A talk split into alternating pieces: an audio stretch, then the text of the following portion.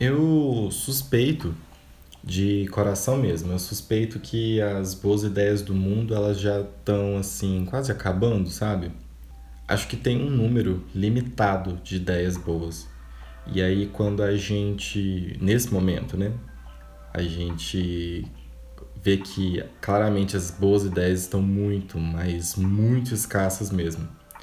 Tudo que vem pela frente é um grande amálgama de coisas trituradas, de coisas reaproveitadas de forma muito porca, é, de coisas mal pensadas e ainda coisas que vão se aproveitando, que coisas que inicialmente eram muito boas, mas com o tempo ou foram perdendo a essência, né, a originalidade, ou ficaram tediosas mesmo. O ser humano ele tem essa tendência a enjoar rápido das coisas e querer algo muito mais emocionante logo em seguida.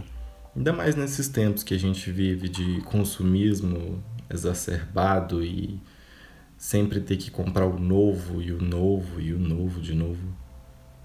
Você pode com certeza ver isso acontecendo, de boas ideias estarem morrendo é, na indústria do cinema e do entretenimento no geral, né? Essa onda aí de reboot de sagas de filmes ou de filmes isolados ou temporadas e mais temporadas de séries prova bem isso que eu tô falando. Particularmente, eu acho que algumas franquias de filmes e séries já deveriam ter sido encerradas há algum tempo, sabe? Pelo menos a ideia. Por mais que a gente goste muito delas, estender certas coisas às vezes é mais doloroso do que prazeroso na vida da gente.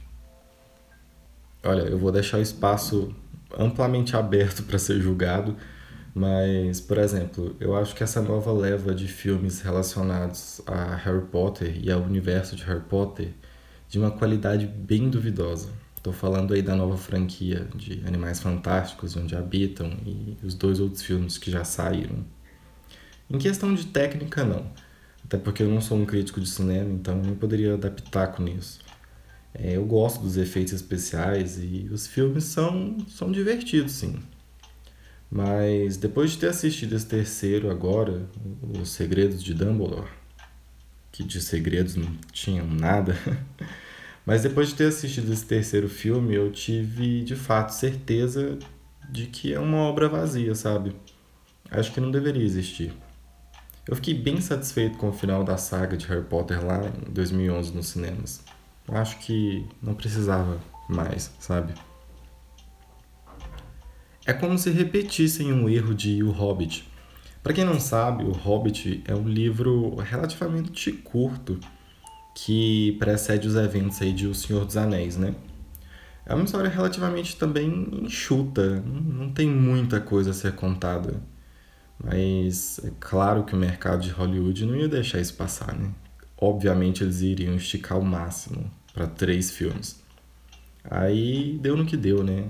O resultado foi essa trilogia desastrosa que saiu aí há alguns anos. É divertida? Sim, é bem divertido. É muito fascinante a gente ver criaturas gigantes que só existem aí no, no nosso imaginário, né? Inclusive, Game of Thrones mandou um abraço. Mas se você olha e para para pensar por mais de um minuto naquilo tudo, nos três filmes, você não enxerga um núcleo muito verdadeiro. Não quando você compara a trilogia original. Né? Muitas horas e muitas horas de filme, mas que carregam muito significado e fazem muito sentido juntos e separados também. É como se pegassem algo que era para ser curto e esticassem ao máximo para sugar daquilo o máximo que der, sabe? quanto mais melhor e não podemos nos livrar disso, mesmo que isso custe a qualidade final do produto final, sabe? Certas coisas precisam acabar, amigos. Semana passada eu estava ouvindo um podcast em que a convidada era a Paula Carosella, a ex-juíza do, do Masterchef que hoje em dia tem um canal próprio no YouTube, né? Onde ela basicamente ensina as pessoas a cozinharem de uma forma mais fácil, sem toda aquela aquela coisa de um grande chefe e tudo mais. Particularmente eu sou muito fã dela, do trabalho dela e principalmente da essência da pessoa dela. Quando eu tiver a oportunidade de ir a São Paulo, com certeza eu quero conhecer o Arturito, que é um dos restaurantes que ela é dona. Eu gosto muito como ela se posiciona frente a vários assuntos da, da sociedade, sabe? Tipo política, é, movimento vegano e vegetariano e dentre outros assuntos. Gosto bastante. Em suma, eu acho que eu admiro pessoas que conseguem pensar um pouquinho antes de falar. Isso é raro, mas é legal. Eu não sei se vocês acreditam em destino, coincidência ou whatever, qualquer coisa do tipo, mas depois de ouvir esse podcast onde ela era entrevistada, logo na sequência eu coloquei outro para tocar no Spotify. E em dado momento, a, as pessoas desse outro podcast falavam da vida dela, da, da Paola Carosella, e sobre o recém-divórcio dela e do marido. No caso, agora, o ex-marido, né? E em entrevista foi dito que a, que a separação aconteceu devido a obviamente, diversos fatores, né? Um casamento não acaba do dia para noite. Mas que ela sentia que ele não era feliz com o sucesso dela, a posição que ela tinha. Que ele sentia inveja do quão bem-sucedida ela é. Isso por si só já é extremamente problemático, mas vamos lá. Primeiramente, novamente, eu admiro muito a coragem e determinação dela de, de vir a público e expor o que aconteceu e o que levou eles até esse ponto né, do divórcio.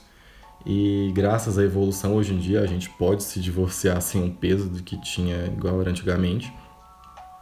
Mas o, o que me pegou mesmo quando ela expôs a situação é: a pessoa que você escolheu para ser seu parceiro de vida não, não conseguir ficar feliz por você, sabe, estar conquistando várias coisas legais ou mesmo ainda tá ganhando mais destaque do que você, isso é, isso é bem estranho na minha cabeça. E acho que não é para ser assim, né? Eu digo numa relação entre duas pessoas adultas.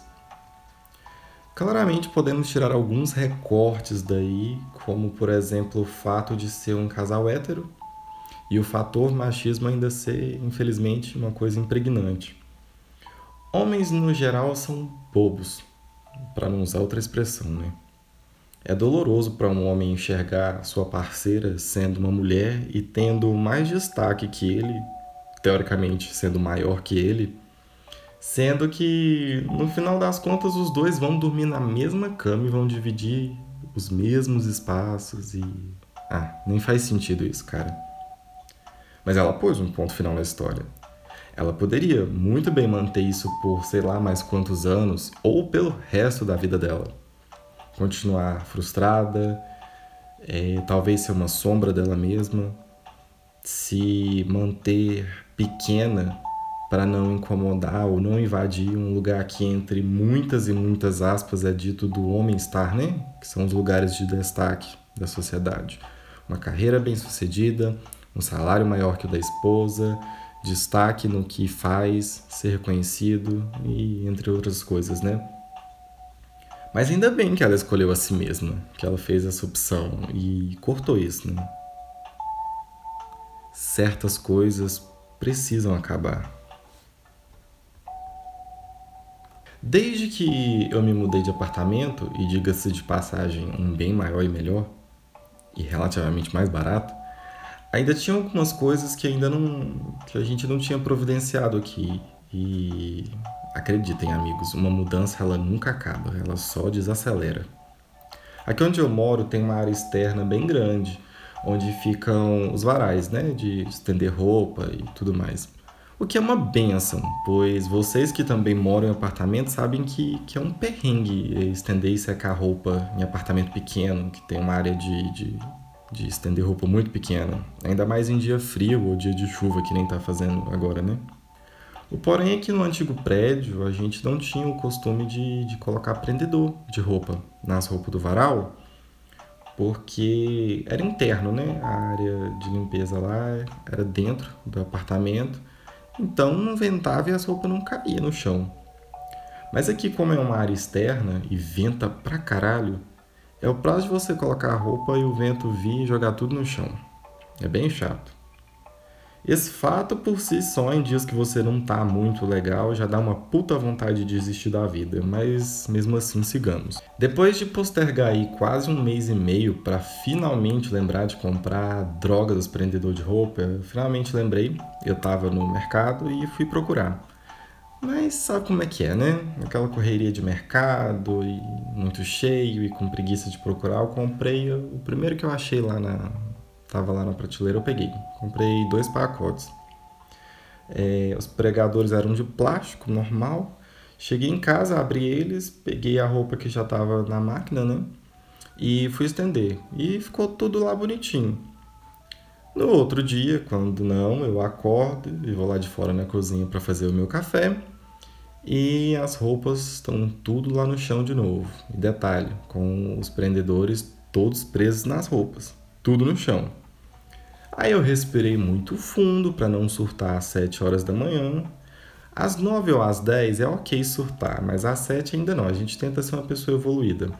Fui lá calmamente, separei os pregadores, estendi as roupas novamente, vi quais precisava lavar de novo, coloquei os pregadores e eu fui trabalhar. À tarde, quando eu cheguei em casa e olhei para o varal, a maioria das roupas estava no chão de novo e os pregadores de roupa junto lá no chão. Aí eu xinguei. Alto. Refiz todo o processo e tempos depois o mesmo aconteceu. Aí dessa vez eu xinguei muito e surtei mesmo. Resultado: peguei todos os pregadores de plástico e joguei no lixo. Ia precisar comprar alguns de madeira. Tal qual o, o fenômeno do reboot de filmes e séries, tal qual o casamento com, com o invejoso da, da Paula Carosella, tal qual as ideias do mundo que, na minha humilde opinião, estão acabando, e tal qual também os prendedores de roupa que eram fracos e eu insisti, tem coisas que, por mais que pareçam funcionar, não, não vão funcionar para sempre. Não por muito mais tempo também. Ou às vezes não funcionam logo de cara. E acho que é bom você, sei lá, deixar ir. Certas coisas elas precisam acabar.